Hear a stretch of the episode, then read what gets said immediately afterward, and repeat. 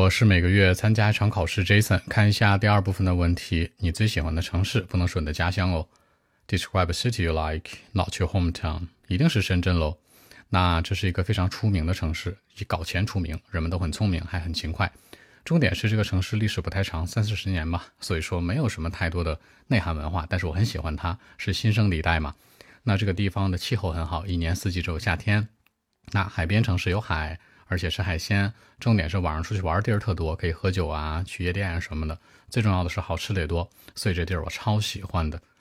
Okay, actually, uh, the city that I'm really into is Shenzhen, which is quite famous in my country. It's uh, right located in the southern part of China, and it's well known for its economy and finance. It's a modern-sized city which uh, doesn't have quite a long history, like uh, 30 to 40 years long maybe. and I think it's uh, the best place of my country at the seaside, very comfortable weather conditions, the sunny days, you know, uh, perfect temperature.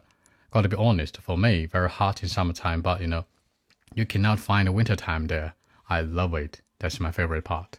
More importantly, in the city, you'll find millions of people are working so hard. I mean, in 24 hours. They work hard, dream big, very, very diligent and smart, you know. Uh, another reason is that it's nightlife. The pub, club, all sort of places. I can grab uh, some beers and sit down and just, you know, talk with my friends all night long. I love it, the nightlife. By the way, it's a food I uh, highly recommend it. The coastal city seafood, you know, I'm a big fan. So outside Shenzhen is the city that I love the most. I love it. So that's it. Not why Shenzhen. The city that I'm really into is Shenzhen. 那经济特区特别出名是吧？主要是经济发展的一个地儿。